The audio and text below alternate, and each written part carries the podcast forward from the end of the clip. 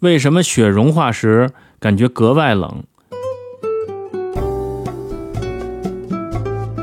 我们都知道，冬天之所以下雪，是因为冷空气和暖湿空气发生接触造成的。因为冷空气比暖湿空气重，就会把暖湿空气抬升到高空去，使暖湿空气里的水汽因受冷而迅速凝结成冰晶，又逐渐增大成为雪花降落下来。水汽在变成雪花的过程中，要放出一定的热量，所以下雪时人们并不感觉很冷。相反，当雪开始融化时，也就是水由固体状态变为液体状态时，需要吸收大量的热量。所以，当大片积雪融化时，它们需要从周围的空气中吸收相当多的热量，这会使气温下降，人们就会感觉雪融化时格外的冷。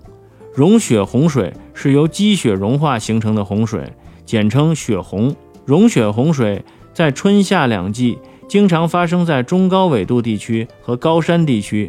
影响雪洪大小和过程的主要因素是积雪的面积、雪深、雪密度等。